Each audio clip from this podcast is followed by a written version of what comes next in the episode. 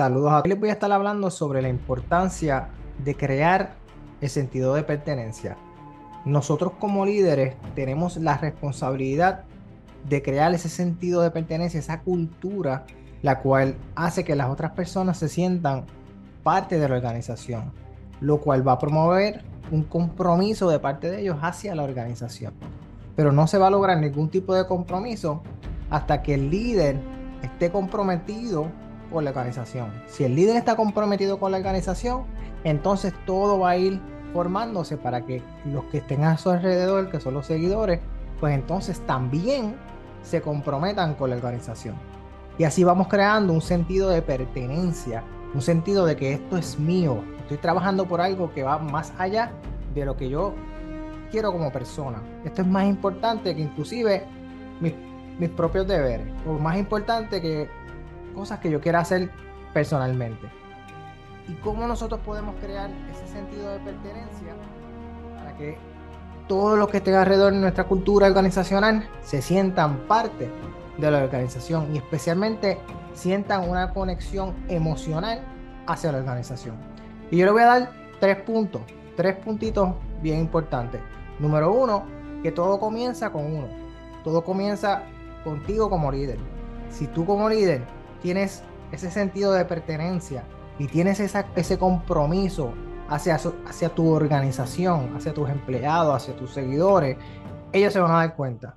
Y ellos se van a ir contagiando con ese sentido de pertenencia que tú tienes y esa comunicación y esa comunidad que tú vas creando en tu organización. Eso es lo, lo número uno y lo más vital. Si el líder, en este caso si eres tú, no estás comprometido, no puedes soñar con pajaritos preñados.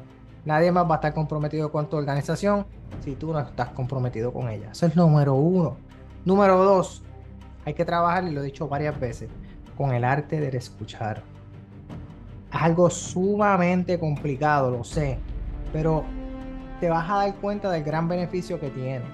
Una vez te vienen con una pregunta, una vez te vienen con, con alguna situación, aunque tú sepas la respuesta, no se la des al momento.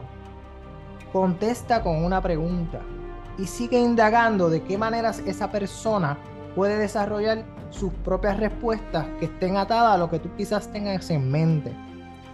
Y luego que pase ese proceso, entonces tú le das tu input para poder ayudarlo a resolver la situación.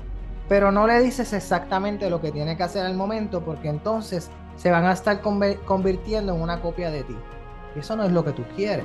Tú como líder lo que tú quieres es personas pensantes y que traigan nuevas ideas constantemente para resolver problemas que usualmente son complejos pero que ocurren cíclicamente en las organizaciones. Pero cuando lleguen momentos difíciles y cuando lleguen momentos de crear, aunque el líder casi siempre es el que se supone que tenga esa, esa visión más allá de las cosas que puedan ocurrir, pero puedes utilizar a tu personal para que ellos también traigan nuevas ideas e implementarlas en la organización. Pero si le cortan las alas rápidamente que una persona empieza a hablar, de hecho, no hay algo más frustrante para una persona que cuando comienza a hablarte, tú la cortas en la mitad. No hay algo que más moleste que cuando tú estés hablando, alguien te corta la comunicación. Eso es una falta de respeto, no importa quién tú seas, si eres una persona mayor, si eres el líder, el top de la compañía, no importa.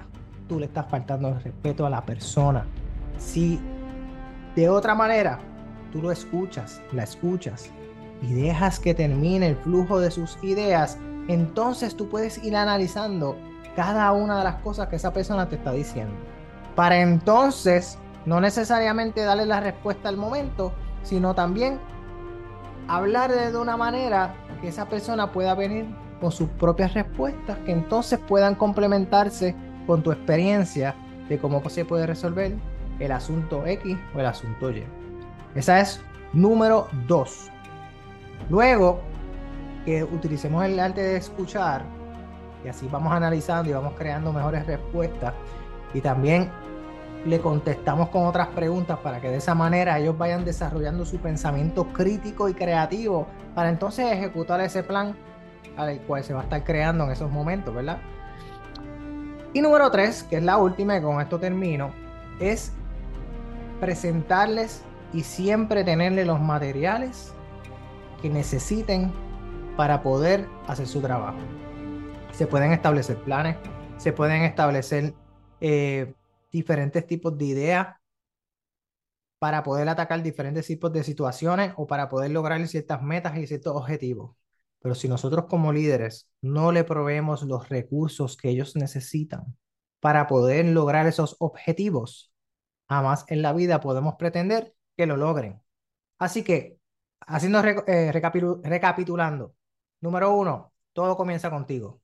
Si tú no estás comprometido, no pienses que nadie se va a comprometer contigo. Jamás en la vida. No importa cuántos años lleves en la organización, si tú no eres una persona comprometida, jamás vas a tener una organización comprometida con menos contigo y menos con la organización, porque si a ti no te importa, a nadie más le va a importar. Ese es número uno.